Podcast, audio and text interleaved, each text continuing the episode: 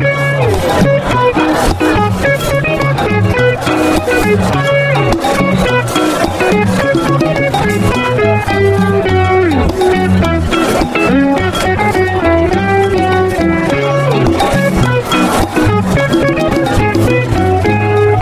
o Domínio Público Podcast Literário. Conversa sobre literatura, rua e Salvador em seis episódios. Eu sou Denison Palumbo, seu menestrel. Literatura é rua, rua é literatura.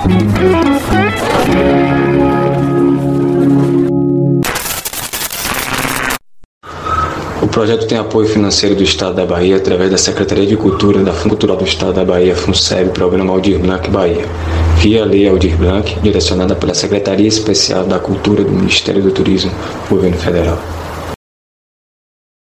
Agora eu quero contar as histórias da beira do cais da Bahia. Os velhos marinheiros que remendam velas, os mestres de saveiros, os pretos tatuados, os malandros. Sabem essas histórias e essas canções. Eu as ouvi nas noites de lua, no cais do mercado, nas feiras, nos pequenos portos do recôncavo, junto aos enormes navios suecos nas pontes de ilhas. O povo de Iemanjá tem muito o que contar. Vinde ouvir essas histórias e canções, vinde ouvir a história de Guna e de Lívia, que é a história da vida e do amor no mar. E se ela não vos parecer bela, a culpa não é dos homens rudes que a narram, é que ouvistes da boca de um homem da terra, e dificilmente um homem da terra entende coração dos marinheiros, mesmo quando esse homem ama essas histórias, essas canções e vai às festas de Dona Janaína, mesmo assim ele não conhece todos os segredos do mar. Pois o mar é mistério que nem os velhos marinheiros entendem. Podcast literário domínio público. E vamos direto ao assunto. Com Gil Vicente Tavares. Vai soltar um pouco o seu som, uma composição recente. E logo mais a gente começa com conversa tempo de olhar pro mar, saber esperar. O que desta ponte se foi, no outro porto vai se encontrar e o que mudar vai como a maré, vem como o luar. E na volta aqui o mundo dá o horizonte entorta, cada coisa perde o seu lugar. E o que importa é o tempo de olhar pro mar sem pensar no chão. Meu olhar que some no céu é mais do que toco com a mão e o que mudar vai na amplidão deste mundaréu. E na volta aqui o mundo dá, o horizonte engorda, cada coisa perde o seu lugar. E o que importa é o tempo de olhar pro mar. E assim a gente começa no sexto episódio do podcast Domínio Público, podcast literário. O episódio de hoje é sobre o mar, o canto e a cidade. Então começou da maneira devida, né? E aqui eu já tenho uma pergunta para você. Isso não é entrevista nem nada, mas é uma pergunta bem formulada. A produção aqui tem tudo a ver com a letra e com o tema. O mar envolve o mestre maior do Ival. Vamos nessa. E o mar, né? Uhum. Um, um, trecho do Mar Morto, onde é selecionado aqui pela produção, normalmente de menestrel, só fazendo meio campo. E esse Mar Morto, que é a obra de Caim, que não existiria sem Jorge Amado, Estou dizendo que é uma obra de Caim, porque eu acho que esse romance de Jorge Amado é transformado em idioma por causa de Caim. Então, como você entende o mar como um elemento significador, né? Em Dorival Caymmi e no Mar Morto, nessa obra literária. Olha, é, eu, eu acho que, que Caíme, a relação de Caíme com o mar, eu, bem, eu estudei, né, eu li duas biografias de Caíme, li bastante coisa, né, para poder escrever o musical no centenário dele, né, eu escrevi o um musical, que é Caíme do Rádio para o Mundo, que estreou no centenário dele, e nessas pesquisas eu pude ver que a vida de Caíme era inclusive para a praia de nudismo, ele fazia nudismo com o Zezinho, que era o grande amigo dele, ele vivia lá no meio dos pescadores, nas praias de Itapuã, ele tinha um contato muito forte com o mar, né, e ao contrário de o, o que eu acho que Caíme traz de, de renovação, assim, nessa relação com o mar, é porque ou, você, ou, ou quem vê o mar vê de, vê de lá distante, né, como a Sofia, Sofia de Mello Brainer Anderson, que fala, né, tem aquele pequeno poema dela que eu não vou lembrar direito, mas que ela fala assim, que sejam esquecidos todos os dias que eu não olhei para o mar,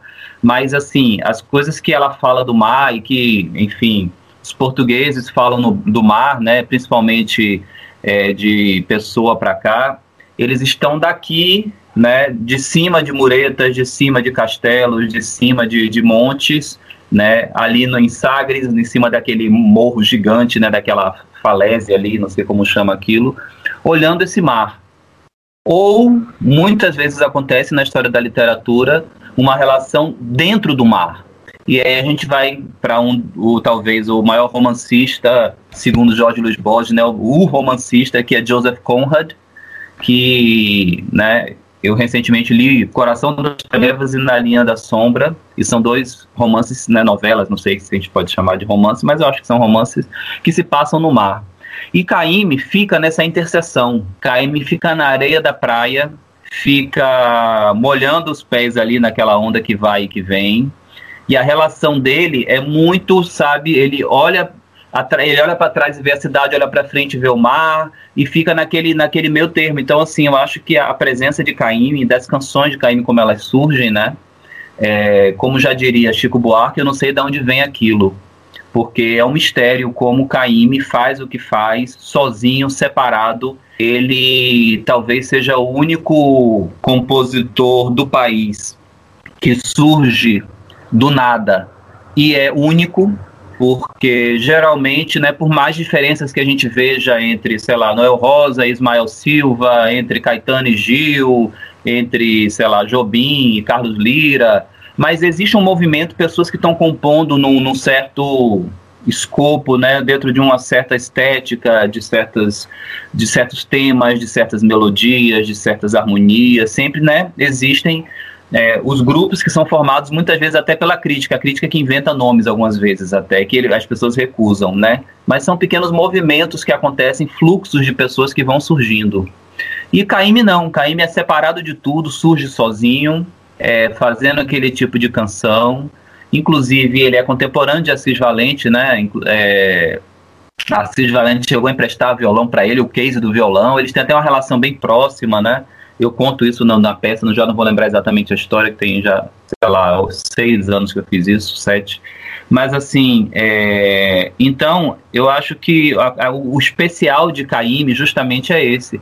Assim como, se a gente for pensar, né, é, essa geração é incrível por isso. É, Jorge Amado é o primeiro a realmente tratar dessa Bahia que é a Bahia que é conhecida hoje em dia mundialmente, né? Então, as, não só é, ele fala desse mar, mas ele fala também daquela coisa pelourinho, daquela, daquele mundo né, de, de Salvador que, que encantou todo mundo, né, e que fez ele se tornar um, um escritor mundialmente conhecido, é, começando lá, né, pro lado de Tabuna Ilhéus, com Gabriela e tal, com os primeiros romances dele lá ainda na zona Grapiúna, mas quando ele sobe para cá, ele encara essa Bahia e enfim, então eu acho que eles são muito especiais por isso, por abraçarem esse tema. Você vê que também Jorge Amado é uma ilha no meio da literatura brasileira, né? Ele é de uma, de uma geração é, regionalista, onde o regional era mais importante até às vezes do que retratar alguns tipos de personagem que ele tinha mais essa, essa vontade, né, de, do, do personagem, das loucuras, confusões e humores e tudo mais. Então, acho que Caim ele se, ele se, insere junto com Jorge Amado de uma forma bem atípica na, na história da nossa arte, de uma forma geral, né, literatura. E o mar aparece para eles como cenário, né? Eu aproveito assim porque você, como diretor teatral e dramaturgo, você também já tem esse olhar, né? Até quando você compõe, quando você fala. Sim. É, tem isso. E o mar, é, eu acho que que é o, é o, grande inspirador de Caíme, né? Ele, é todos os, os, dois primeiros discos dele, que na verdade são um só separado, né? Que é Caíme voz e violão e canções praieiras é quase que um disco só separado em dois, porque é só ele, voz e violão, que inclusive ainda tem isso, ele surge como uma coisa diferente de tudo naquele momento, e é a primeira gravação voz e violão do Brasil, não, sei, não saberia dizer se é a primeira do mundo, mas ele inventa essa história de gravar voz e violão, grava um violão completamente diferente também, eu sempre digo que se Caime lançasse aqueles discos agora, vamos supor que Caime não existisse na música brasileira, e ele lançasse aquele disco agora, todo mundo ia achar que era uma coisa revolucionária, nova, ia mudar a ordem das coisas, todo mundo ia ficar caimiano, doido e tal, porque assim, é muito incrível. E então, esse lado dessa relação dele com o mar, e tem uma coisa muito importante que eu acho que, é, é, inclusive Risério fala sobre isso, ele pontua muito bem isso no Caíme, uma utopia de lugar, é, que é muito natural de Caíme falar sobre aquilo. Não é o olhar de um intelectual, de um pesquisador, que vai, olha, deixa eu ver como os pescadores de Tapuã se comportam para escrever um romance sobre eles. Não. Ele fala sobre o que ele vive no cotidiano. E ele tem essa genialidade de conseguir traduzir aquilo em canção. Ele consegue dar esse, esse, esse pulo do gato, talvez, pode-se dizer, né? De conseguir fazer grandes canções vivendo aquilo, sem esse olhar distante, esse olhar de fora. Que é um pouco como Joseph Conrad também, que é um cara que andou muito, é, viajou o mundo de barcos, de navios e conhecia muito aquela realidade, né? eu acho que todo mundo que, é, que tem esse contato com o mar, que é o meu caso, inclusive, é, contar uma, uma breve história minha, mas assim, é, eu nasci em Salvador, fui com oito meses para o Rio de Janeiro e morei lá até os 10 anos. Só que o que acontece? Todas as minhas férias eu vinha para Salvador e eu ficava entre Itapuã, na casa de meu pai, que é, na, é uma casa na beira da praia, e Morro de São Paulo, que na época eu sofria bullying dos meus coleguinhas, porque todo mundo ia veranear em Taparica, que era maravilhosa, eu ia veranear num lugar que ninguém conhecia. Então as pessoas riam da minha cara, porque, ah, ele foi veranear no Morro de São Paulo, a gente não foi para Itaparica. Enfim, hoje em dia é até ridículo, né? Na época eu já achava, mas eu, enfim, ria por dentro, porque eu pensava assim, meu Deus, as pessoas não sabem o que é o Morro de São Paulo. E eu fui para o Morro de São Paulo na época que ninguém conhecia realmente. O Morro de São Paulo se separava entre veranistas e nativos. Não tinha turista. Quando aparecia um turista lá, era um, meu Deus, apareceu um turista, era a cidade se mobilizar para ver o turista que tinha aparecido, porque só tinha os veranistas que, na verdade, no caso da minha família, é mais ou menos veranista, porque minha avó nasceu no Morro de São Paulo. Meu, meu, meu bisavô, segundo dizia meu pai, que nem é parente, porque é, é minha avó por parte de mãe, mas meu pai, que pesquisou a história, diz que meu avô parece que era dono de metade do Morro de São Paulo, só que teve 12, 13 filhas, não sei quantas filhas. E nessa brincadeira, quando ele morreu, pronto, machismo estabelecido, patriarcado, né? Minha avó, com 13, 13 anos, foi trabalhar na, numa fábrica em, em Valença para poder ter dinheiro para comer, costurando. Então, mas de, enfim, de uma forma geral, o mar sempre teve muito presente na minha vida demais. E quase todas as minhas canções eu falo de mar, eu sempre uso a metáfora do mar muito quando eu vou escrever. Inclusive, minha, eu às vezes cometo algumas poesias, cometo alguns sonetos. E o mar também serve muito de metáfora para mim. E ele surge também como uma coisa muito endógena, muito presente, porque é muito, é muito, sou muito, sou muito eu naquele mar ali. Não é uma coisa assim de, ai, que metáforas bonitas eu posso. O mar é interessante, vou usar o mar como metáfora porque é bacana, entendeu? Não é necessário. Não que eu esteja dizendo que isso é ruim, pelo contrário. Eu acho que Jorge Luiz Borges nunca andou num labirinto, nem nunca ficou olhando no espelho, nem nunca encontrou com um tigre e ficou o tempo todo fazendo poesia sobre espelho, tigre e labirintos e eram poemas lindos. Então, não é que. Mas essa propriedade de Caíme eu acho que dá um toque diferente para ele e faz com que as canções dele sejam especiais dessa forma. Você fala de seu pai, E aí o ouvinte tem que se situar, Salvador, Bahia, Vicente Tavares, Eudado Tavares, poeta. E como eu lhe conheço também como pesquisador, você é professor atualmente na Universidade Federal da Bahia, então mais uhum. falar, porque eu acho que é importante falar na Universidade, no teatro.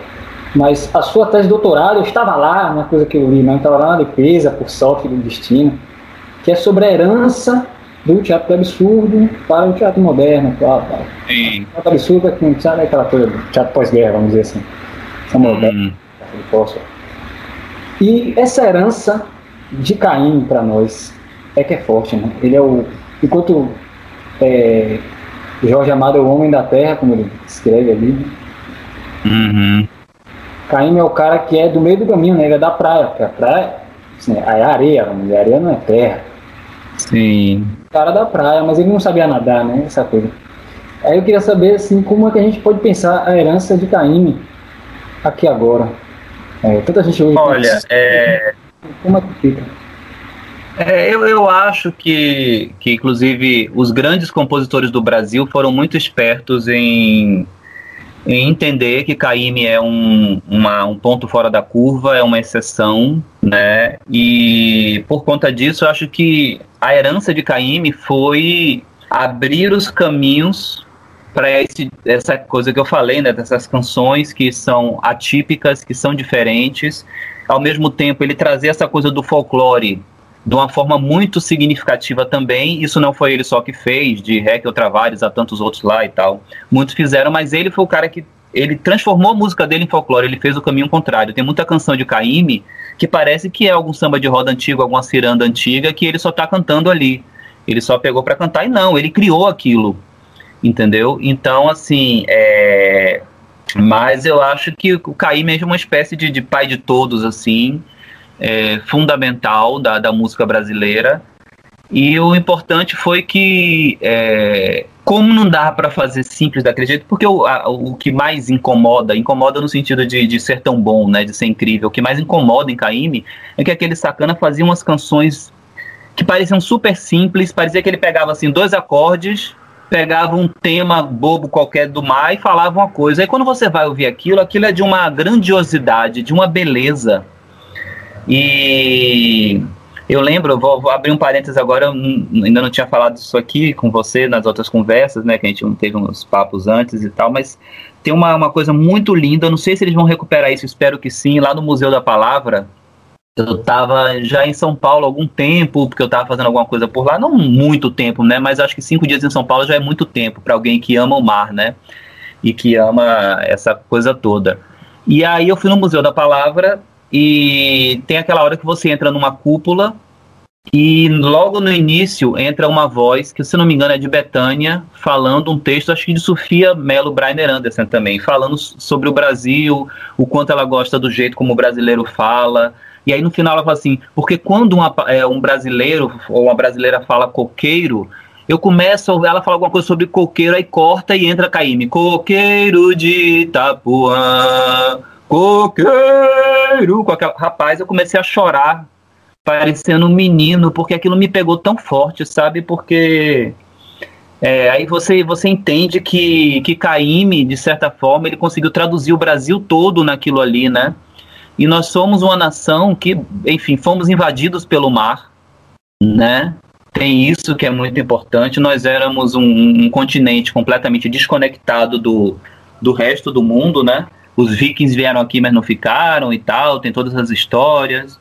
É, diz que os portugueses, quando chegaram aqui, já tinha galinha, que não é uma coisa típica das Américas. Enfim, não vamos entrar nesse. Mas a gente foi invadido pelo mar e, curiosamente, você vê que, que o Brasil, as cidades, boa parte das capitais, eu acho que todas, absolutamente todas as capitais do Brasil, de, de cidades que tem praia, tirando São Paulo, você vê que até nisso São Paulo é diferente, né? Eu acho que todas são na beira do mar. Todas as grandes cidades do Brasil são na beira do mar, as grandes capitais, né? Eu tô, posso estar errado aqui em algum momento, mas eu acho que todas as que têm mar fizeram suas capitais na beira do mar. Com exceção talvez de Teresina, que, que né, é uma coisa ou outra que você acha que Teresina tem só uma nesguinha também de mar minúscula, né? Enfim. não tem essa grandiosidade de ter crescido pro, pro mar, mas enfim, São Paulo, Teresina, mas de uma forma geral. E eu acho curioso isso, porque eu, quando tive na Alemanha no, no ano passado, é, eu, eu sou meio aficionado por rios, eu adoro entender os rios, saber por onde os rios passam, por onde eles vão, até onde eles chegam ao mar. E quando eu estive em Hamburgo, né, Hamburgo é uma cidade portuária, uma das maiores do mundo, e me chamou muito a atenção porque Hamburgo é muito distante do mar. Ele pega o rio Elba, que é um rio larguíssimo, profundo, então ah, dá para entrar até Hamburgo os maiores navios do mundo, eles não têm problema nenhum com isso, mas é distante do mar. A Alemanha, a França, você vê que no, você pega a Europa toda, não tem nenhuma capital que seja na beira do mar, né? Até Lisboa, que está na beirinha ali, mas ela está na parte de dentro do Tejo, né? Se, é no estuário ali do Tejo, se eu não me engano. Então, até nisso, o Brasil tem essa relação com o mar muito forte. A gente ficou no mar e ali cresceu, claro, que porque com, é, com a, a, o descobrimento, né, com a invasão do Brasil, dos portugueses, eles primeiro tomaram a orla, né, tomaram a, a, a costa toda para depois invadir, fazendo lá os acordos com os índios, matando todo mundo. Mas de início ficou nas, nas costas. Então, dá para compreender também por aí mas não tanto porque se você para para pensar em outras capitais que são muito mais recentes, é porque realmente é uma relação que eu acho que o Brasil tem com, com o mar que é muito forte. E se eu não me engano, parece que é uma das maiores. É, a Bahia tem a maior. O maior litoral do Brasil, um dos maiores do mundo, né? O estado talvez com o maior litoral do mundo, tem uma história dessa sim, porque é muito comprido, né? A Bahia é quase triangular e a parte maior do triângulo fica para o lado do mar. Então é isso. Ilhéus é, Ilhéus é a maior orla do Brasil, isso eu tenho certeza. A cidade de Ilhéus. A cidade de Ilhéus, né? Você pois fala é. A gente pensar como o mar está presente na literatura estrangeira, mas uhum. esse mar de, do marinheiro, do bravador, isso. Essa é, uma, essa é a diferença, né?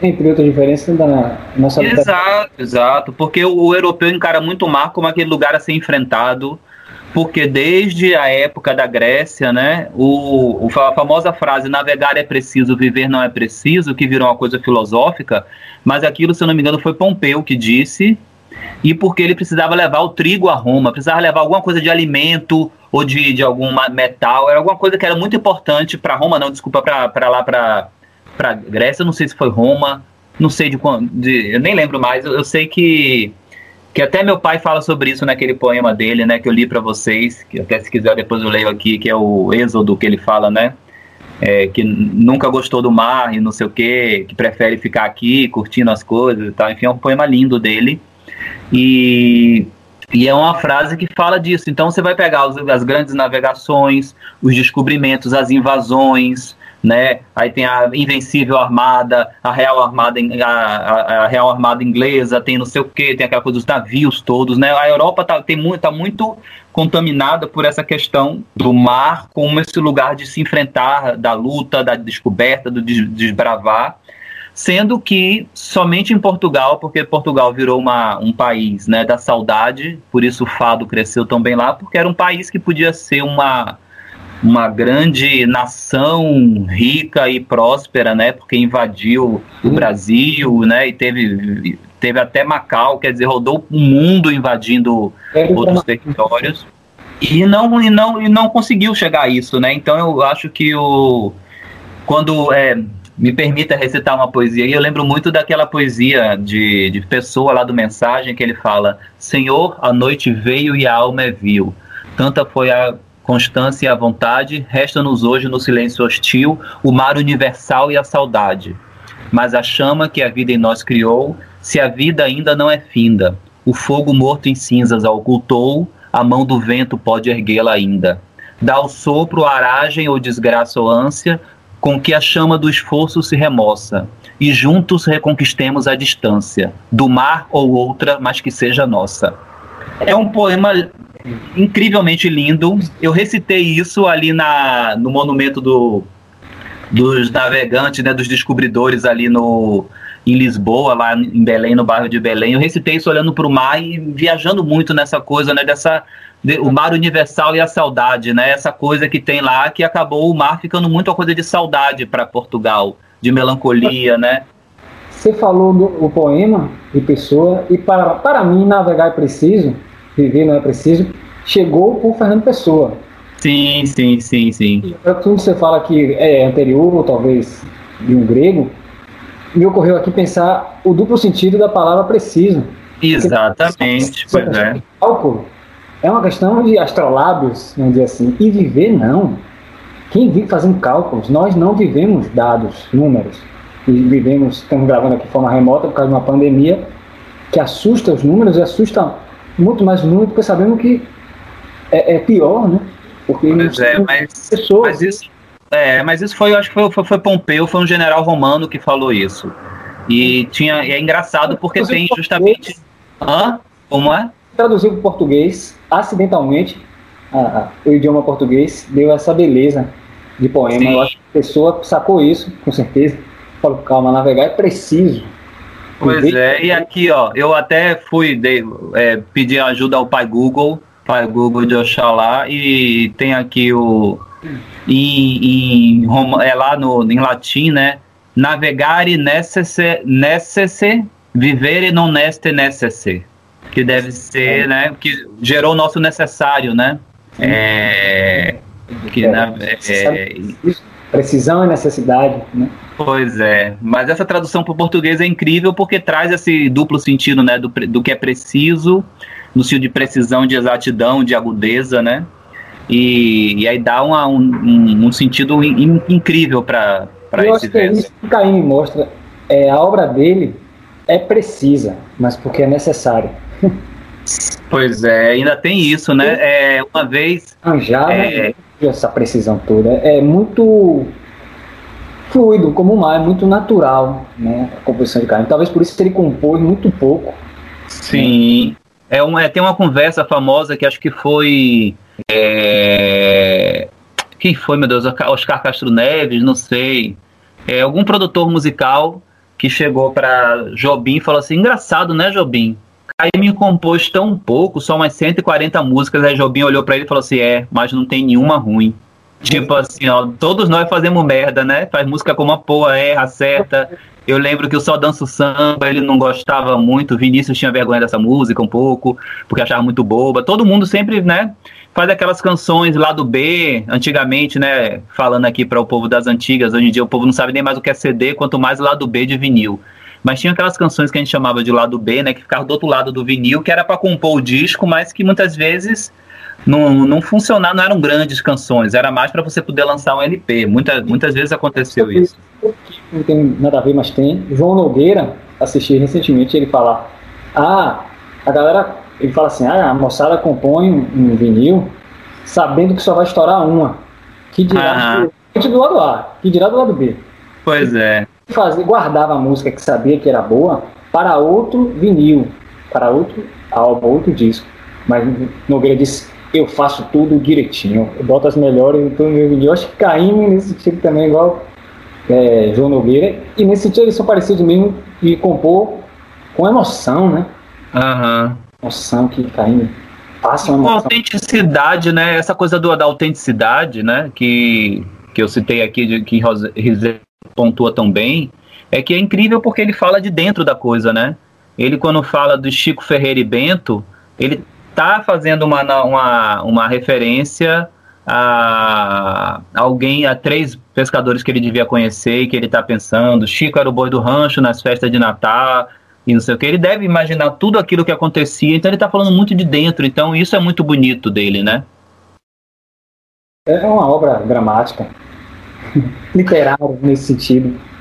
Pois é. E ainda uma, uma pergunta para fazer aqui, ah. formulada e aí, para quem está ouvindo, repare, Marmoto, Marmoto é um romance de Jorge Amado. Eu fiz questão de confundir no começo. Falei que é de Caim, porque não existiria. Então, é um romance caiminesco, pode dizer assim. E, e também do próprio Dorival, né? que fala da vida dos pescadores. Então, é, você acha que Dorival passava em suas letras uma visão, por causa de ser um homem mais próximo do mar, uma visão mais melancólica do mar e das relações das pessoas com o mar do que Jorge Amado. Jorge Amado é o homem da terra, tá? ele está chegando lá no. Não sei, eu acho que assim, é, como eles eram muito é, muito próximos, né? Eu acho que eles trocavam muita figurinha.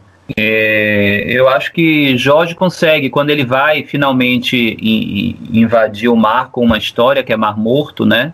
Não à toa tem uma canção que é citada, inclusive, no, no Mar Morto, que depois Caime musicou, né? Doce Morrer no Mar, tem toda aquela relação dos dois.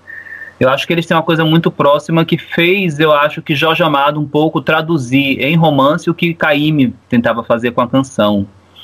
É, mas é engraçado, porque Caíme conseguiu é, traduzir o mar de várias formas, né? Mas sempre é engraçado, sentado na areia, né? Ele tá aqui é, olhando, eu lembrei agora, não tem nada a ver, mas tem quando perguntavam para Gilberto Gil se ele era flamenguista, porque ele falava lá torcida do Flamengo, ele ficava, não, não, eu, tô, eu sou fluminense, mas é porque como eu tô aqui do lado da arquibancada, eu tô olhando pro outro lado e dando tchau, assim, alô, torcida do Flamengo, tipo assim, é vocês do outro lado. Ele é. fez essa piada, assim, e acho que Caíme é um pouco isso, né? Eu nem sei se Caíme já chegou a entrar num barco e ir para alto mar alguma vez na vida. Eu não ah. lembro de. Mas Nelson Rodrigues não jogou bola nenhuma, mas escreveu. Pois é. Mas é é isso, mas ele não precisa conhecer o que acontece no mar. E aí, isso é que é muito inteligente nele. Ele, como não conhece o mar lá de dentro, a visão dele é sempre de, de alguma coisa que se, se esfuma, né, se, se esvoaça por ali, né, torna-se uma neblina, e quando volta, volta trágico. Quando volta, então ele, ele, ele tem esse respeito e tem esse respeito por si mesmo, por ele não conhecer o mar, é, profundamente, ele não vai é, ele não vai falar sobre aquele mar olhando de lá. Ele só fala mesmo, é noite de temporal e o barco naufragou. Mas você não vê ele falar em momento nenhum que aí o cara pegou o leme e, e a vela e rodou de tal jeito e fez o não sei o que da quilha, da proa, deste bordo. Ele não vai falar desses, dessas coisas porque não é a praia dele. Então a visão dele é muito de quem está ele é, é, quase, né, ter essa brincadeira dessa coisa feminina, né, que, que Caíme tinha muito, né, aquele olhinho que ele fazia, aquela brincadeira toda, né, que ele tinha. E ele tem quase, ele tem quase uma visão das mulheres, dos pescadores, né. É engraçado, eu nunca tinha parado para pensar, mas agora caiu essa ficha, assim, que ele é meio que quase como uma mulher de pescador olhando essas cenas, porque ele não vai ao mar. O bem, o bem de terra é aquela que fica na beira da praia quando a gente sai. Exatamente. Chora, mas faz que não chora. Eu acho esse verso assim. É. Repetição. Cria uma tensão, um negócio bonito da porra. É, que inclusive era trilha sonora de uma novela. Eu sou da geração mais recente, assim, de. Ah. Anime. Por causa da novela, era. Esqueci o nome da adaptação. Uma novela dessa. E Guma chegou para mim como personagem que Marcos Palmeiro, o ator que vivia. Sim. Então, tá aqui nos ouve Ah, Dorival Caymmi é o cara que você já ouviu a música e também não saiba. Minha jangada vai sair pro mar, por exemplo, eu ouvi Olodum tocando, achava que era do bloco Afro Olodum. Minha jangada vai sair pro mar, e o samba reggae rolando. Vou trabalhar, meu bem querer. Se Deus quiser, quando eu falar, essa música do Olodum nunca foi. E apesar de ter feito poucas músicas, ele, tá muito can... ele é muito cantado, né? Sim, sim. Cantado por muitos, muitos artistas e vozes femininas. Eu, eu reparo isso assim. Você também tem isso, suas letras, suas composições. Eu ouvi, ou se você tocar, a gente se conhece nos, nos saraus da vida, ó, uhum. mas sei de Cláudia Cunha, que canta suas canções e tal. E para você poder falar também um pouco dessas suas canções, você acabou falando um pouco. É engraçado, porque ó, se você for parar para pensar, é assim: é, Cláudia Cunha gravou Mar do Norte. Não preciso dizer mais nada. É uma canção que eu falo sobre o mar o tempo todo. É, Ana Paula Albuquerque, no primeiro CD dela, gravou quatro canções minhas. Uma que eu falo sobre Bahia, e obviamente toco na questão do mar. Inês e o Mar, que eu não preciso dizer do que, que se trata.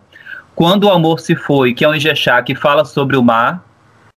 E a quarta, que é Breve Amor, que é uma canção de amor assim, mas que também fala do mar. E eu... como? Tô dizendo, escutem Cláudia Cunha.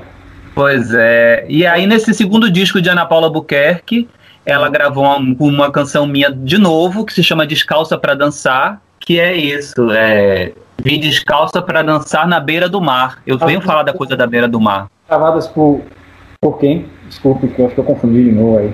Não, Cláudia Cunha gravou Mar do Norte. A Ana Paula Albuquerque gravou quatro canções minhas no primeiro disco, que todas elas eu acho que tem a palavra mar em algum momento, e duas delas falam mesmo do mar. E no segundo disco dela, ela gravou uma canção que fala: Vim descalça para dançar na beira do mar. O refrão fala isso.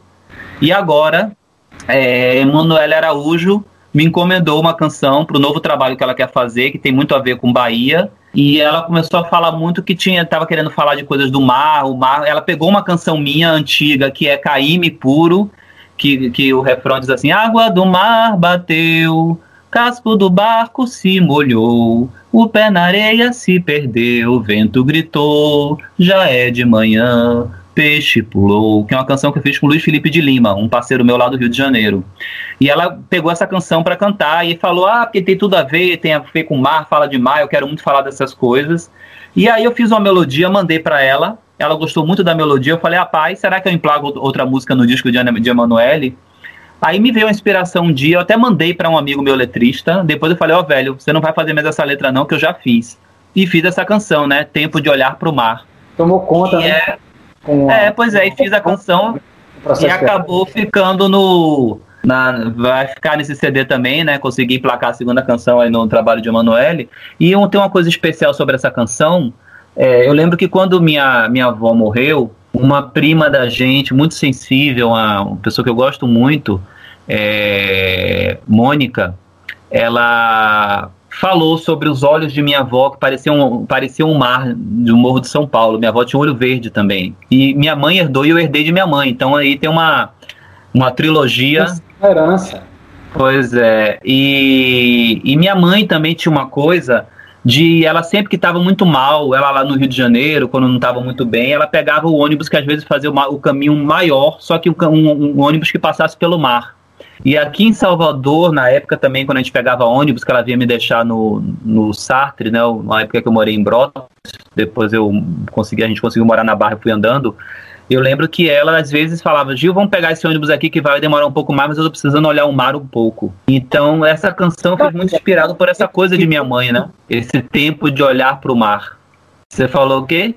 Esse, primeiro, a herança que você já tem aí dessa relação com o mar e ela estava afim, sua mãe estava afim de olhar o mar na Bahia. Porque se ela veio do Rio, mar não, não lhe faltava. Caim morava no, no, Rio de Janeiro, morou um tempo no Rio de Janeiro.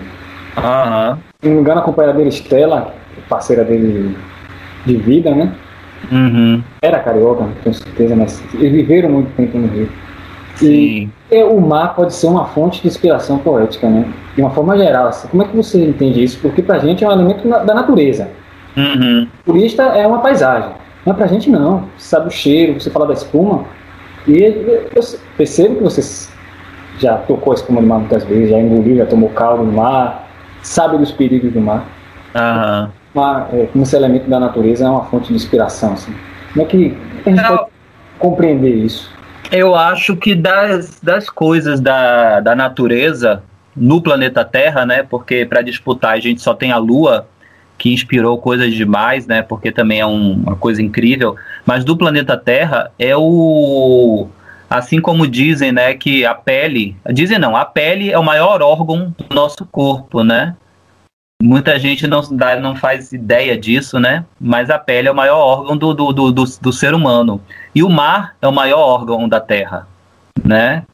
Então, esse grande órgão que está aí e que faz tudo funcionar, faz tudo andar, faz tudo se equilibrar, né? Boa parte do oxigênio que a gente respira é filtrado pelos plânctons que estão no mar. É, a, a, vida começou no mar, né? Aquela coisa dos aminoácidos e os primeiros DNAs e não sei o que, os protozoários foram crescendo. E aí, quando eu falo da Lua, é porque é isso, né? Dizem que a a primeira a vida quando as pessoas é, os animais começaram a olhar para a lua e foram atraídos por ela que foram para a beira né, da praia e começaram a querer andar para a areia e começar a habitar a terra né? Então o mar tem muito isso. A gente veio de lá né e o mar por ser essa coisa profunda dizem que até hoje tem lugares do mar que nunca foram acessados nas profundezas né Tanto que isso gera várias mitologias, várias coisas de gente dizer que ainda existem animais pré-históricos que a gente nunca viu, né? E tipo como o monstro lá do Lago Ness, né? E enfim, então eu, e o mar tem ele ele consegue ser incrível por quê? Porque ele funciona com a lua, né? Ele tem ciclos, você tem a maré baixa, a maré alta, tem a maré morta, é, você tem as águas de março, que é quando vem aquelas, aquelas, aquele mar fortíssimo, né, que invade tudo quanto é coisa de Salvador aqui, molha tudo. Quer dizer, o mar ele tem muitos elementos ao mesmo tempo que que perpassam nossa vida e trazem milhões de possibilidades de metáforas, apesar de que o Sacana do Caíme consegue fazer as canções dele toda paraeiras e parece que ele não tem uma metáfora só em todas as canções praeiras. Ele não coloca uma metáfora. É tudo absoluto. Hum. E isso, isso é um negócio absurdo de, de como ele, ele é incrível, né? Coisa, ele não disse que o mar é uma lua líquida, sei lá. Não tem metáfora. É, não tem. tem um respeito pelo mar, ele acho que ele conhece a, a dimensão a importância, vou colocar entre aspas, religiosa do mar. Sim. no primeiro conversou bastante sobre tradição religiosa é, na cidade de Salvador, então, não vale a pena aqui repetir, né? Estive ouvindo que o primeiro episódio vale a pena, do Ceval de Santiago. Então, aí tá Iemanjá, Iemanjá, a mãe de todos os peixes, dos pequenos, tudo que é do mar. Uhum. A imensidão do mar é um, uma dimensão que a gente realmente não consegue entender. Não é para entender, é um pouco a arte, a pele, né? É, é como diz Mayakovsky, o mar da história é agitado. Esse poema dele é lindo, né? E, e enfim, pois é, e eu acho é, que essa inspiração então acaba servindo muito a poesia, né? Seja como metáfora, seja de forma direta, porque e não tem jeito. Aqui no Brasil, como eu, já havia falado, né? Sei lá, 90% das capitais, eu estou chutando números aqui de forma bem irresponsável, né? Que eu tô lembrando agora, por exemplo, Porto Alegre não também não tá na. Quer dizer, tem uma parte lá que fica, tem o Guaíba e tal. Acho que Porto Alegre, não sei se tem alguma parte da cidade que chega a tocar no mar. Eu não vou lembrar agora, porque Porto Alegre tem também muita, muita água em volta, né? Enfim. Mas é curioso, porque na Europa as grandes capitais sempre estão à beira de um rio. A maioria absoluta delas está sempre à beira de algum rio né? Roma tem o, o Tevere, né? O, o, Tibre, você tem o Rio Sena, você tem o Tamisa, você tem o. Ah? Eu acho que é herança da Mesopotâmia. Pois é. Mas é porque o, o, rio, Rio, né? o rio é fertilidade, né? Ainda tem isso, porque, curiosamente, o mar não tem essa fertilidade. Você não pode regar com o mar, você não pode beber água do mar. Então ainda tem isso. Por isso que eu acho que traz esse mistério ainda mais, né? Porque você morrendo de sede, você chega na beira de um rio e se arrisca a beber aquela água. Agora Sim. ninguém vai beber água do mar. Mas o mar nos dá, nos dá sem, que, sem pedir semente. O peixe, eu acho que também é uma coisa maravilhosa. Imagina um homem, é, a civilização antiga, as pessoas antigamente. Meu Deus, de onde vem, né? Porque você planta semente e você vê que, que dá. Você tem que botar semente para ter sua. Hoje, atualmente, tem fazenda marinha e tudo mais. Então o mar ele tem outra relação, o cheiro né, do mar. A gente está aqui no podcast só se ouvindo e me imagina aqui próximo do mar. O mar ele tem um cheiro que é o tal do sargaço, né? O que é, o sargaço? Né? Pois é, e você falou disso, né? Para mim, a canção mais bonita da história da, da, da música popular é Sargaço Mar, porque eu acho que é uma canção incrível. É... Caíme, que inclusive Caíme tinha uma cultura muito boa, né? Porque a gente tem que lembrar que antes da ditadura militar o, o ensino gratuito era excelente, né? Se a gente for começar a botar na ponta do lápis, quem destruiu o ensino é, gratuito, o ensino né, público foi a ditadura militar, porque foi naquele momento que começou o declínio. Mas Caíme estudou nas, na escola e ele pôde, pôde ter acesso a Camões, pôde ter acesso a Debussy, né? É, o, o mar, quando quebra na praia, é bonito, aquilo ali é de Debussy puro, e aquelas modulações que ele faz, né? E ele ouvia Debussy, ele assume isso. E aí que vai também outra coisa genial dele, ele tinha esse conhecimento de tudo, mas ele fazia do jeito dele. E aí ele tem um pequeno componente que eu lembro que uma vez eu conversando com o Roberto Mendes, ele eu falando para ele, pô, Roberto, eu tô querendo estudar harmonia, porque a harmonia amplia, é, eu aprendendo mais harmonia mais a fundo, vai ampliar a minha forma de compor, os caminhos, porque já aconteceu de eu fazer música minha, de eu pensar uma melodia e acabar criando outra porque foi o caminho harmônico que eu achei melhor, mais fácil, e não consegui resolver o outro caminho harmônico que eu queria. Hoje em dia eu já estou me ousando mais. Roberto Mendes falou eu... você. Ele falou para mim: não, rapaz, não estude harmonia, não. Suas canções são lindas porque são espontâneas, você faz do seu jeito. Se vai engessar demais se você estudar muito, não sei o que e tal. Enfim, eu não chego a concordar porque eu, as minhas canções sem muito estudo não são canções tipo Caíme, né? Eu não sou nenhum gênio da música. Então, como eu não faço nada que preste, eu acho que quanto mais eu estudar, eu posso melhorar o que eu faço. Mas no caso de Caíme, por ser um gênio, por ser uma, como eu te disse, um ponto fora da curva, ser um, um, um, ser diferenciado, né, interplanetário aí, sei lá o que, um extraterrestre quase, ele brincava com isso, ele dizia que quando ia tocar no violão, ele sempre botava um dedinho a mais aqui, um dedinho acolá, experimentando harmonias e tudo sem um conhecimento, ele não estudou harmonia, ele não trouxe Cole Reuter para dar aula para ele, ou seja quem for... É, Entendeu? Então, assim, eu acho que isso dá um, dá um toque diferenciado, porque além de tudo, ele tem esse lado também meio bruto, né?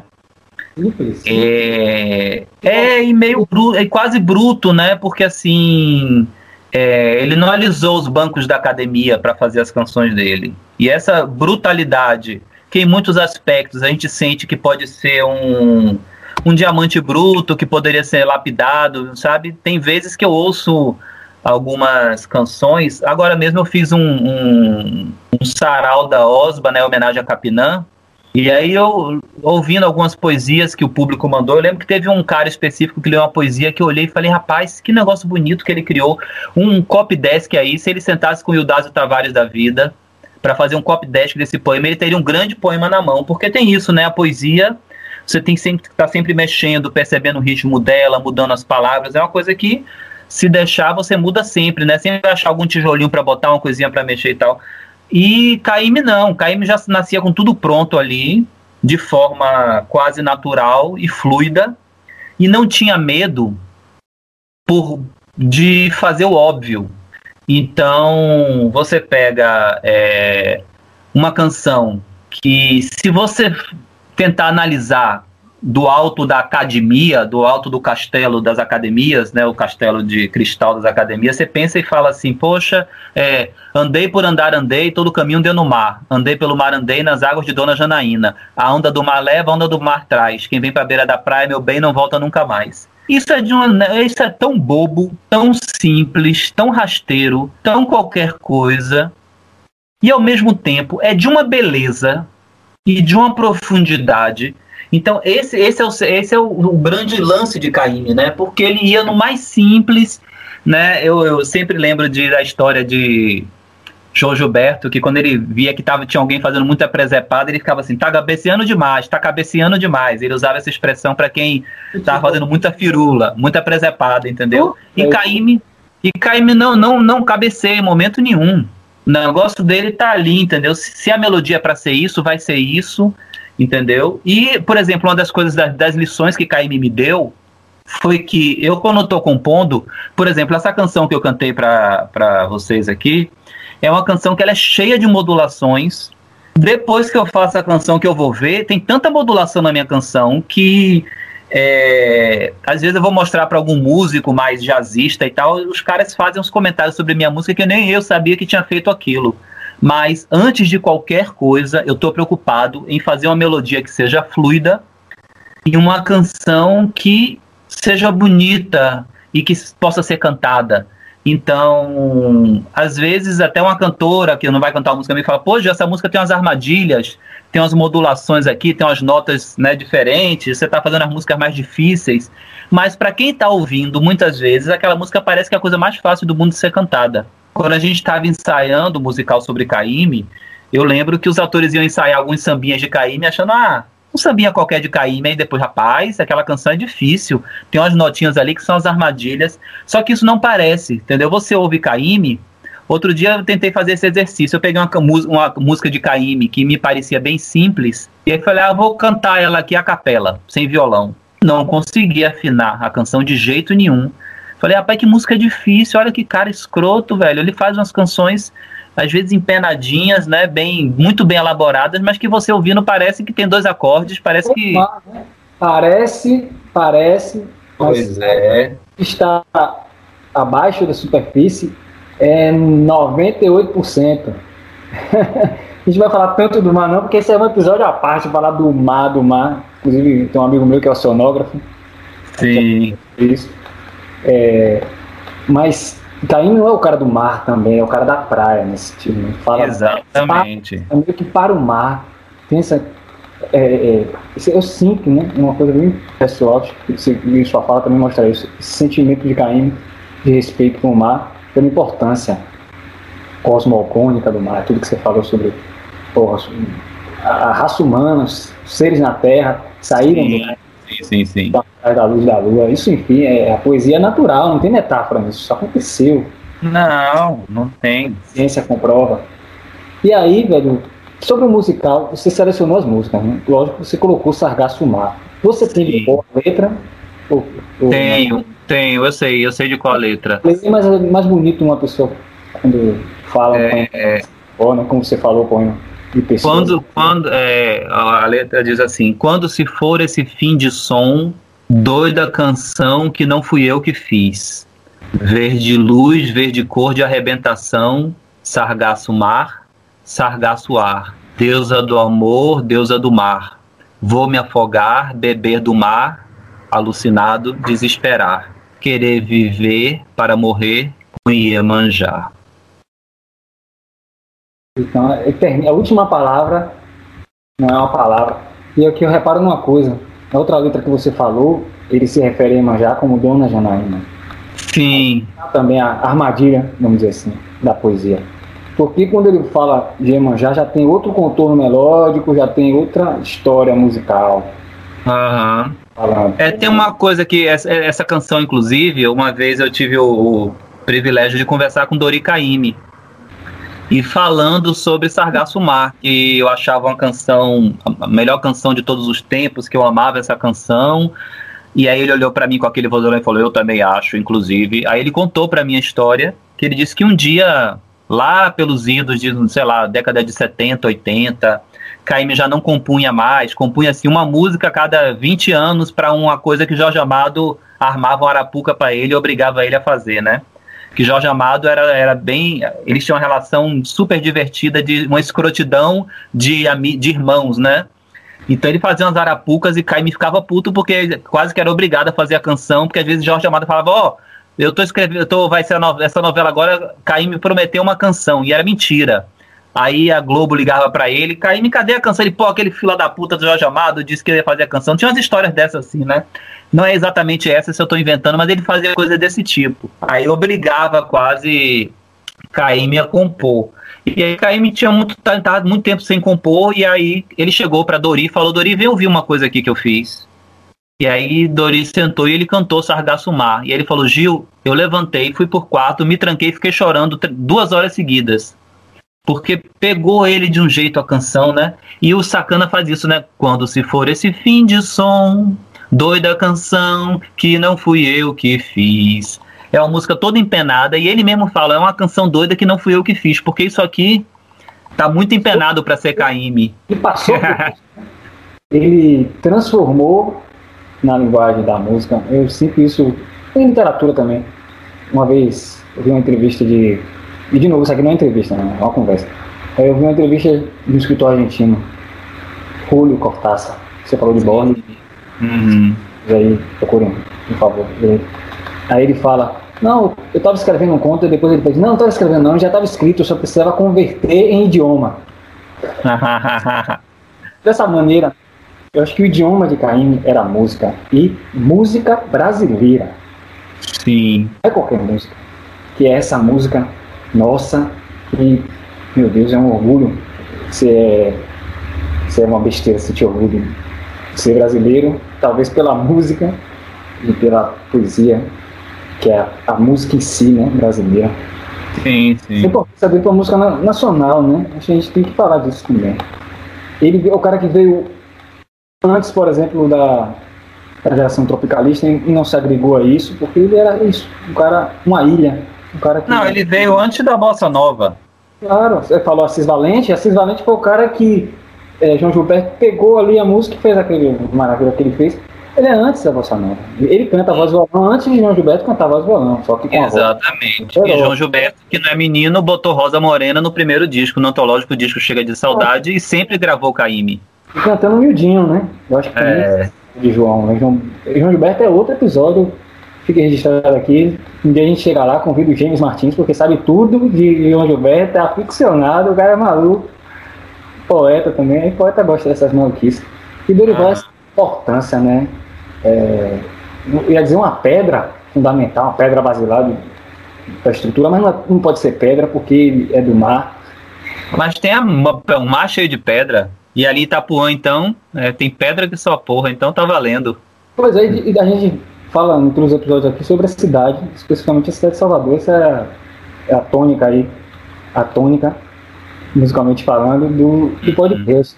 Aí, como diria a Dona Helena Barbosa, vareia, né? a terça, quinta vareia de uma hora para outra. Aí, a Itapuã, bendito Itapuã. Ah. Itapuã. Na época de Caíme, era outra coisa, né? E é. não, os, os turistas não têm entendimento, né? Do que aquilo era um vilarejo. Você alcançou um pouco isso, eu não cheguei a alcançar. Com esses itapuanzeiros, talvez você se identifique com ser itapuanzeiro, que um tempo, tem um tempo que a cidade vem crescendo e, e passa longe de ser um bairro calmo. É comércio, é. Enfim, inclusive autossuficiente, né? Não é igual a Cajazeira, é uma cidade. Mas olha, tem uma coisa de Itapuã que é importante ser dita. Como Itapuã era um lugar de veraneio, na verdade eu, eu fiquei assustado porque eu tenho um amigo meu que é advogado, José Carlos Bastos Barreto, é o pai até de Robertinho Barreto, do, do Baiana. Eu estava um dia no apartamento dele, lá no, na Pituba, e aí ele olhando falando, engraçado, Gil, quando eu era moleque, eu vinha veranear aqui ali na frente. Então, assim, a Pituba era lugar de veraneio, entendeu? Quanto mais Itapuã. Então, assim, é, agora o, o, que aconteceu com Itapuã? Por ser um lugar de veraneio, então é muito comum se construir casas na beira da praia, né? Inclusive muitas até desrespeitando aquele limite da marinha, mas enfim, como era um lugar meio mangueado, não tinha um controle muito grande, acabou que é, Itapuã gerou uma estrutura onde o mar está protegido, infelizmente por casas, a maioria é casa de barão, tem um pouco essa coisa, mas se você vai naquelas ruas todas, Rua K, Rua J, Rua, rua não sei o quê, né, e você vai depois, na, na, que vem logo depois, que é onde meu pai morava, na Pedra do Sal, aquela região toda ali, você vai ver que o mar é todo protegido por casas. Então você ali não passa ônibus, não tem uma grande movimentação. Então boa parte da praia de Itapuã ainda é muito protegida. Então é, é, é, é interessantíssimo como há um tempo, não tanto tempo atrás assim, eu fui na rua J ou na rua K, não lembro qual delas que eu fui. Parei o carro, comecei a andar. Velho, parece que você ultrapassa um portal. Porque depois que você ultrapassa o iníciozinho da, da, da praia, quando você olha, tem barco de pescador, tinham tirado as barracas todas, então é um isoporzinho no canto, e de repente você se vê enfiado em outro lugar, até porque Itapuã não foi ocupada, essa região não foi ocupada pelos pela burguesia, né, pelos playboys, pela, pela galera crossfit, não sei o quê. Então é muito um povo de Itapuã que frequenta, um povo muito tranquilo, né? E esse povo moreno daqui da, da nossa terra, né? Que é negro, que é índio, que é misturado com, com alemão e português. Aí você vê aquela coisa assim muito Bahia e que ainda remete muito a Caíme. Isso é bonito, porque Itapuã ainda conseguiu, na praia, preservar isso por conta da, da sua estrutura de, de crescimento, de desenvolvimento. Na praia, mas e a lagoa já vai ter? Na Bahia até tem uma lagoa escura. E agora?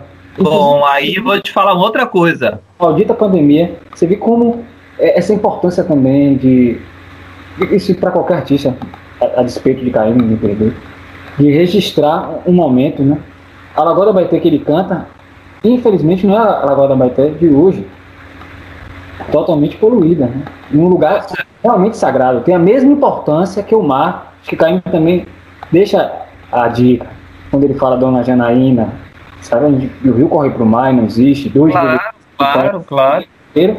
Ah, não é só a festa de Iemanjá, é de Iemanjá sim, mas tem celebrações no Dique do Tororó, na, ali, na água doce. Então, essa coisa da água doce também, da água da Baité, como os rios sum, foram sumindo da cidade de Salvador e caindo, ah. registra isso, né? Isso é Sim. É importante demais. É, tem, tem uma, uma coisa, você falando sobre isso, né? Tem. É, o Abaeté é um lagoa escura. É engraçado porque eu lembro que quando eu ia pra praia com minha mãe e meu padrasto, a gente sempre ia para aquela região ali de Placafort, para Itapuã, e sempre na volta para tirar o sal a gente passava na Lagoa do Abaeté. E era uma época que tinha só duas, três barracas de madeira, de com palha, e tinha uma mulher que fazia uma carajé lá que meu padrasto gostava muito. E então essas coisas são engraçadas, porque eu também tive uma relação com a como é que se diz, com a com a Lagoa do Abaité, que era muito próxima, era uma, uma coisa quase de parte da minha da minha infância, da minha história ali também, da minha juventude. E é isso, o Caio conseguiu cantar tudo isso muito bem, né? Ele realmente é, podemos dizer que talvez seja o grande tradutor dessa Bahia daquela época, né? É uma lavadeira de Itapuã, nunca será, não pode ser. Sim. Só os de Itapuã podem cantar a Lagoa da Baité com a profundidade que ela tem, mas ele deixa é, deixa um registro, eu acho isso importante falar, porque a Lagoa da Baité sofre muito e é uma reforma aí, tem um documentário sobre isso, Carlos Pronzato, um documentarista argentino, uhum contribui muito para o nosso Brasil. E eu falei aqui, não posso esquecer de falar também de um amigo, Marcelo Caetano Barreto Rosa, oceanógrafo. Logo menos ele cola também no podcast, porque a gente vai falar só de mar. A gente já falou de mar, e é lógico, rio e mar, mas tem um, um trecho aqui que eu preciso falar, que aí depois eu passo a bola para você mesmo, porque tem a representação, digamos assim, do que ele fala, uhum. tem a Baité real e tem o nosso imaginário, que é o, o que nós, enquanto coletivo, construímos. Como Dorival e o imaginário, sua obra, o imaginário sobre a obra de Dorival, tudo isso que a gente interpreta, integram parte de um discurso que forjou a nossa baianidade. Aí é complicado. Tem um projeto de Estado, você sabe. Dorival Caim foi um dos artistas locais que teve, em algum momento, a sua obra a esse serviço de serviço. Ele não tem culpa no cartório disso, você não tem culpa, não tem condenação, mas serviu para forjar a composição de identidade. Né? Sim. Estado da Bahia, centrado em Salvador, que é um problema. Então isso é uma coisa é, com, com, interesses políticos de Antônio Carlos Manda Mais. O que falar? Antônio Carlos Manda Mais. Foi um dos fundadores do Teatro, do teatro Arena, não, ato palio do, do Partido Arena, não confundo Teatro Arena, mas eu já procure. E era aquela desgraceira toda dos tempos da ditadura. Então essa mas, olha, é perigosa, né? Sim, mas olha, Denison, tem uma coisa assim, é, é porque eu sempre quero me informar sobre muita coisa e acabo e não dá para dar, dar, dar, dar conta de tudo, né? Mas tem um livro de Hobsbawm que ele escreveu com uma mulher que eu não lembro agora quem foi, é, que se chama A Invenção da Cultura. E ele vai mostrar como todas as grandes culturas do mundo que a gente conhece, são uma invenção que mais ou menos vem de cima para baixo. É o, é o governo, é um governante, é um rei, é um reinado, é um, um concílio que decide, não, vamos estimular aquilo, vamos fortaleça e tal, claro, através de, da beleza da, da criação do povo, da força do povo, da do povo, mas para aquilo se tornar oficial, né, foi preciso ter uma mão de cima que olhou e falou, vou pegar aquilo e vou colocar. Então, assim, isso que foi feito na Bahia, dessa Bahia mítica, que é a cidade de Salvador e o Recôncavo, né? Mas que muita gente lá para o lado do sertão fica retado e Elomar fica dizendo, já, já ouvi falar, né, dessa república do.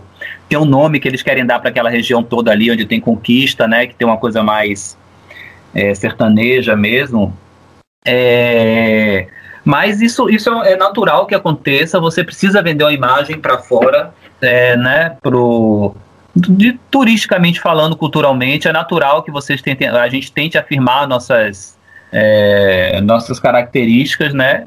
Mas a gente também tem que lembrar uma coisa que é muito importante: a Bahia realmente é um berço de muita coisa. Salvador, essa região do Recôncavo é o berço de muita coisa, né? O samba saiu daqui de alguma forma, né? As comidas típicas que são daqui. Você tem um livro lá de Manuel Quirino que eu sou doido para ler, onde ele vai distinguir quais são as comidas de herança africana, quais são as comidas baianas, quais são as comidas sertanejas. E ele vai falar, por exemplo, muqueca. Tem muita comida que é, é, é comida baiana mesmo, não é comida africana. Porque a gente inventou muita coisa, assim como o próprio candomblé, que o candomblé, como a gente conhece, é uma invenção brasileira e tipicamente, notadamente baiana, porque é aqui que tem né, as pedras fundamentais dos principais terreiros e das principais mulheres e homens que fizeram o candomblé viajar o Brasil inteiro. Então, assim, a gente tem já realmente isso muito intrínseco agora. Houve uma sensibilidade, tudo bem, com toda a crítica que a gente possa ter, mas houve uma sensibilidade de um cara que, por pior que a gente possa ter de imagem, de ACM, em vários aspectos, muita gente que fala monstruosidades dele, mas foi um cara que viveu a Bahia, sabe? Foi capoeirista do campo da pólvora, conheceu todo mundo. E tem uma história, já que a gente está falando de Caíme, que é bem interessante. É, Odorico Tavares resolveu fazer um show em Roma para mostrar a música da Bahia. E chamou várias pessoas da Bahia para fazer esse show lá. E aí todos voltaram para o Brasil, menos Caíme, porque Odorico e Caíme foram fazer um tour rodar pela Itália. E quem estava junto com Odorico e Caíme era uma espécie de assessor, né, um, um estagiáriozinho, o um braço direito ali de Odorico, que era Antônio Carlos Magalhães. Então, Antônio Carlos Magalhães foi um cara que rodou a Itália com Dorival Caymmi. Isso não é pouca coisa. Isso dá, dá um valor para ele, independente de qualquer coisa, independente do que possa se dizer, né? Porque, claro, a gente tem toda a razão de odiar e tem que odiar muito a ditadura militar do Brasil.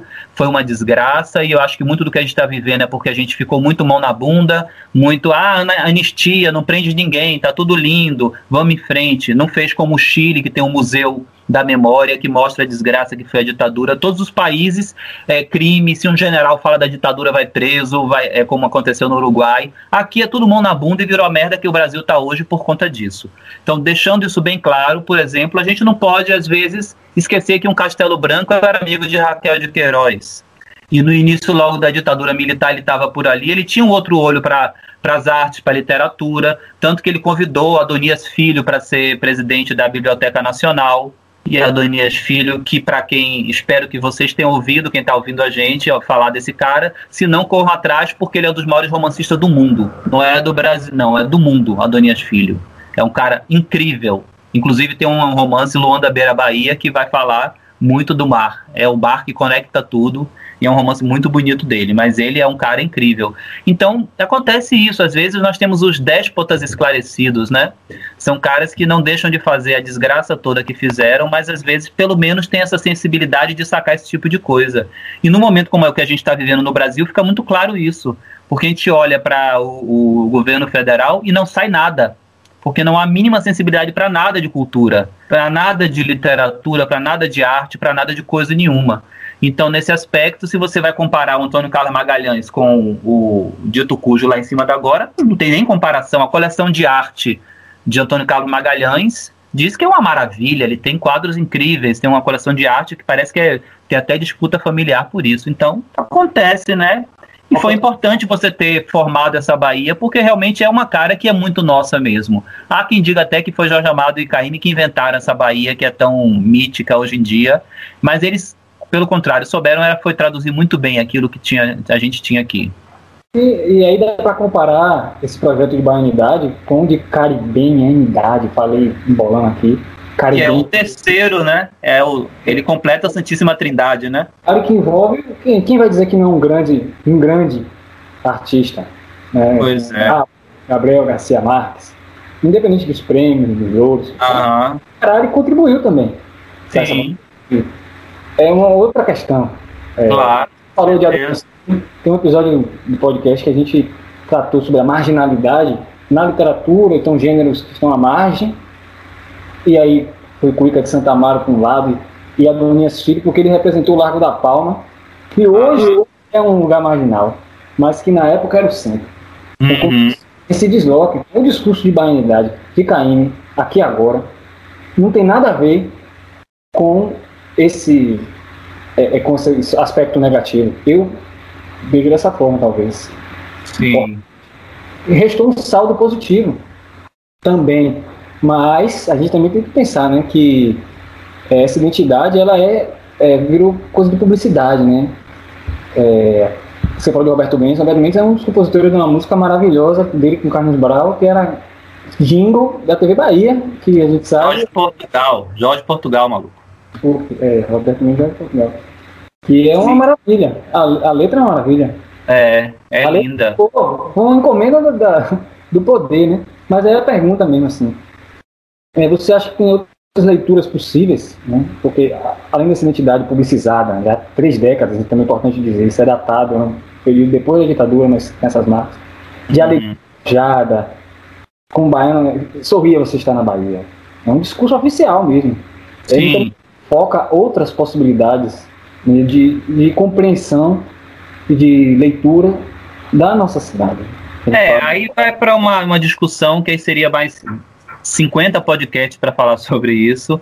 Outro dia eu até participei de uma conversa sobre Salvador, né? A convite do de três entidades e tal no, no aniversário da cidade. E foi um, foi um, papo bem legal. E eu repeti. com quem você conversou mesmo, só para lembrar? Foi com Camila e com Clício. Clício, Clício largou vários, eu acompanhei. Exato. E assim, eu toquei no assunto que para mim é muito caro falar sobre isso, porque eu acho que é uma discussão que merece sempre voltar, que é aquela velha frase que eu já esqueci quem é o dono, porque muita gente brigou por ela, pela autoria, que é Salvador é uma cidade devastada pela alegria.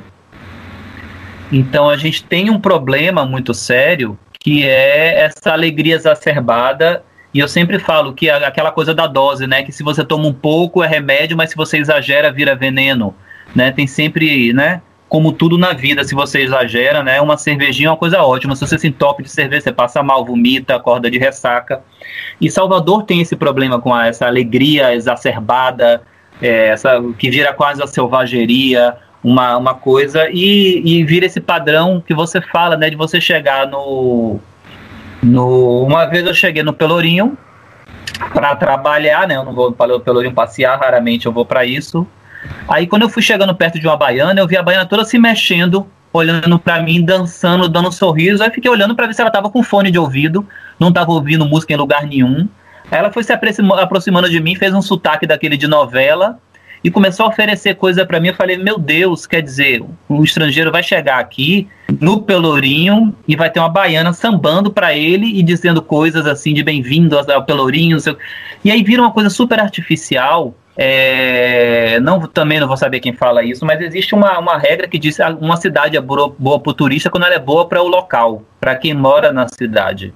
Então, o Pelourinho seria um lugar incrível se fosse bom para quem mora no Pelourinho. E acaba não sendo, porque é um lugar que boa parte do tempo fica vazio, né? Foi desabitado essa coisa do Bye Bye Pelô, que o bando de Chatolodum também retratou, que foi tirar todos os moradores de lá. E não houve uma ocupação eficiente e suficiente para que ali tivesse vida, né? Pudesse ter mais padarias funcionando, pequenas lojas, coisas que funcionassem para o local e que aí naturalmente iam fazer o turista funcionar também. Porque você anda em qualquer grande cidade, a loja de souvenir está do lado de uma loja. É, de, é, você chega lá na Alexanderplatz em Berlim, você tem uma lojinha de souvenir de lembrança, do lado tem uma loja que é tipo aquelas 1,99 da, da, da Avenida 7, que só quem entra é o, o, o alemão para comprar coisa barata. Porque as coisas funcionam muito assim. Né? Se você faz uma, uma coisa muito só turista, turista, turista, turista e não sabe administrar, porque como é que você tem um como é que o balé folclórico da Bahia não faz apresentações sistematicamente num teatro só para ele, digno, grande, para 600 lugares? Por que não se pensa em fazer uma coisa assim? Por que não se pensa em manter, manter um repertório de peças de teatro, espetáculos musicais falando de coisas de cultura da Bahia, de cultura do Nordeste, do Sertão? Por que não se pensa no investimento que realmente mostre uma cara da cidade? Claro, há algumas ações que são inegáveis. O, o Museu do, do, Carnaval, eu acho que é um grande tento de, de ACM Neto, da, da gestão dele, entendeu? tenho minhas, minhas diferenças com, com o museu, algumas questões que eu sei de problemas em relação a Armandinho Dodô Osmar, várias outras questões, mas que não vem ao caso agora, mas é importante que aconteça. Parece que vai sair agora a Casa da Música, que me parece que vai ser um projeto muito bom para a cidade. Então até se pensa um pouco nisso, mas ainda é muito pouco para o que a cidade podia oferecer em termos culturais, em termos de sua força. E aí fica só nessa de baiana dando risada, capoeirista e não sei o quê, mas a fundo, a fundo mesmo, o que, que você tem de, de consistência, né? Que você possa mostrar. Porque se um cara chegar aqui e falar, eu quero ver a obra de Caribé, ele vai onde? A gente tem uma pinacoteca da cidade de Salvador, onde a gente possa ver Calazans Neto, Caribé, Santos Caldaferri. Não tem, a gente não vê essa galera. A gente fica... Então, quer dizer, é, é, um problema sério que, que, que, a Bahia tem de conseguir, ao mesmo tempo que ela faz essa, essa imagem folclórica da gente, vende para fora, ela não consegue alimentar a própria invenção que ela fez de uma forma digna e, e, e, e certeira. E acabamos sendo só uma cidade que é isso: é, é boa para beijar na boca, tomar cachaça e mijar na rua. E essa, essa imagem acho que a gente precisa mudar, porque o povo acaba tratando Salvador assim também. Exatamente. É, o que você fala me deixa muito contente, realizado, porque esse podcast tá, tratou nessa sua fala aí, nosso podcast tratou de tudo que você falou. Nessa, uhum. Porque passou pela tradição religiosa que não está salvaguardada, que é brasileira, que é nossa. Passou sobre a marginalidade. E Pelourinho, Fábio Mandingo passou por aqui, um cara que morou em Pelourinho. Uhum. Né? Também acontecimentos históricos, a gente debateu sobre isso e como em Salvador é palco, digamos, para esses acontecimentos. E Dorival Caymmi é um acontecimento histórico, vamos dizer assim. Também falamos do Carnaval com Francel Cruz, na figura de Moral Moreira, como ele fala, Moraes Moreira. E Caymmi, e por sorte, eu acho, né? Por sorte a gente está conversando, agora você falou tudo isso. Caymmi é uma cidade também da Bahia, né? Grande Sim. sorte a gente está regravando isso aqui, né? É bom que se diga, remoto, à distância, então tem vários perrengues no meio, né? Mas a gente consegue e vamos chegando às considerações finais, e assim é sempre eu, a hora que eu pergunto qual é seu domínio, porque seu domínio público, podcast literário, eu sou Denis Palumbo, menestrel, eu faço o meio de campo, não falo ah. Mas qual é o seu domínio, além de ser professor da Universidade Federal, além de ser fundador do Teatro Nu, escritor, mantinha lá o, o blog, ou mantém o blog, fala sobre a cidade, Salvador, dramaturgo, poeta, escritor, herdeiro e tantas coisas de, do poeta das Tavares. Mas qual é o seu domínio para quem estiver escutando, falando, não quero ouvir mais as músicas de Gil, procurar o site. Olha, como é? eu tenho uma, uma grande aversão ao Instagram, porque eu acho que é uma ferramenta muito egóica e que né, não, não, não, estimula a interação, uma conversa, ao contrário do Twitter, do, do Facebook que eu acho que quando você comenta aí já recebe uma notificação, a postagem sobe, tem tudo isso. Então, mas de alguma forma a gente tem que usar porque é a ferramenta do momento para comunicação. Então, eu tenho postado naquele IGTV algumas canções minhas. Tem o Instagram do Teatro Nu, temos o Facebook do Teatro Nu, então sigam, olhem lá, vejam as coisas. A gente não está postando muita coisa porque realmente estamos no, num limbo, né? A, a cultura brasileira está num limbo e totalmente pessimamente é, assistida, né, por todas as instâncias. É, essa lei Aldir Blanc foi um tapa-buraco, mas a coisa, o buraco é muito mais embaixo. Eu fico pensando como vai ser a retomada disso tudo. Não vai ser simplesmente, ah, vou voltar, botar minha peça em cartaz, ponto final, acabou. Não vai ser assim. Mas aí o teatro no Itaí continua firme e forte. Tenho feito muito direções artísticas para a Orquestra Sinfônica da Bahia. Então, se você for na, no YouTube da OSBA, tem lá Solário, que foi um trabalho que eu fiz com poesia e música clássica. E tem também o Sarau, que a gente fez em homenagem a Capinã, que também tem a ver com poesia, tem a ver com música, então tem tudo a ver com o que a gente está conversando aqui. Tá lá no, no, na página da Orquestra Sinfônica da Bahia no YouTube, para quem quiser procurar. E também tem os meus perfis pessoais, onde eu posto minhas coisas, muita coisa de política, né, para aviso logo, para quem não quiser acompanhar essa parte, tem outras coisas também que eu posto de arte, de cultura. Acabei inclusive de fazer um texto sobre as velhas de Adonias Filho, que para mim se configura como um dos maiores romances da humanidade e talvez o grande romance sobre a, a, é, a, formação do Brasil. É um negócio inacreditável. Não sei se você leu, Denison, mas se puder, leia e a gente até conversa depois sobre isso. Não precisa fazer um podcast, não, mas eu tenho muita vontade de conversar com as pessoas sobre esse livro, porque eu fiquei assustado do quanto esse livro é, assim, para mim, Adonia se tornou um dos maiores romancistas aí, junto com mais um ou dois, dois ou três no máximo do Brasil. É um cara incrível, um dos maiores do mundo. Realmente é inacreditável. Então, tem de tudo um pouquinho lá para quem quiser conhecer. Viu? Tem um site do Teatro Nu onde tem meus artigos. Há muito tempo a gente parou de escrever. Eu cheguei a convidar outras pessoas. Você citou James Martins. Era Ordep Serra, James Martins, Márcio Correia Campos e Cláudio Marques. Tinha um grupo bem legal, bem heterogêneo, que escrevia artigos. Só que quando começou, desde o impeachment de Dilma para cá, o negócio ficou, né? Quando abriram as portas do inferno, ficou muito complicado a gente escrever porque ou se falava sobre o que estava urgindo falar, que era as questões políticas atuais, e aí tinha muita gente, muita gente melhor para falar sobre isso, ou a gente ficava num limbo falando sobre assuntos que não estavam interessando ao momento. E é impressionante como de 2016 para cá, quase o assunto é só esse, porque realmente tem que ser também, não tem para onde correr, porque a gente está cada vez afundando mais no país e é preciso falar sobre isso. Mas eu não sou a melhor pessoa para escrever artigos sobre essas questões. Então deu tudo uma esfriada muito grande. Eu espero que o Brasil volte aos eixos para eu começar a poder ter a, a, parcimônia e a calma, né, e a fleugma de poder escrever sobre políticas soteropolitana, cultura, turismo, seja lá o que for, de uma forma mais amena e não nesse, nessas trevas todas que está o Brasil. Eu acredito que se o Brasil mudar de fato, o começo é em Salvador, Bahia. Me desculpe. Não duvido, não.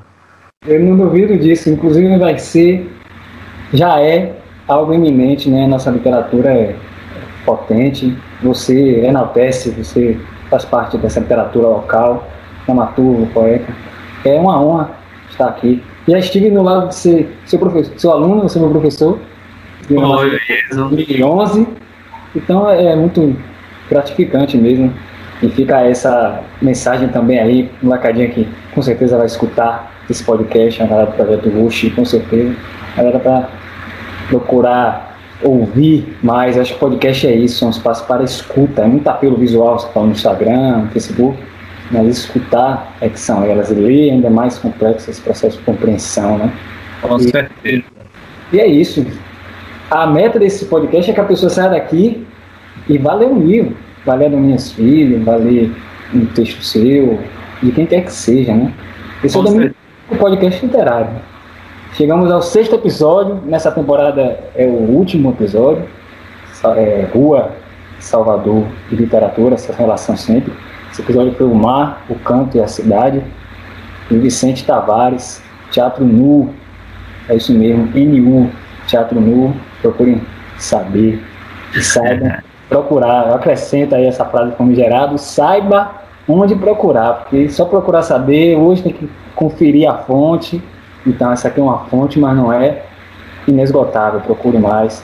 Então, muito agradecido, Gil, pela sua presença, e a gente segue nas conversas aí sobre tudo que ocorreu, políticas e literaturas. Com certeza, muito obrigado, um grande abraço, espero que em breve, eu sei que não tão breve, a gente possa bater outro papo aí ao vivo, seja sobre qualquer coisa ou só para tomar uma cerveja mesmo. Abração, meu velho. Parcimônia. Sarau da, em sarau da casa da mãe. Pois é, maravilha. Abraços. Aí, solta a vinheta, produção, vinheta massa com jixá e tudo.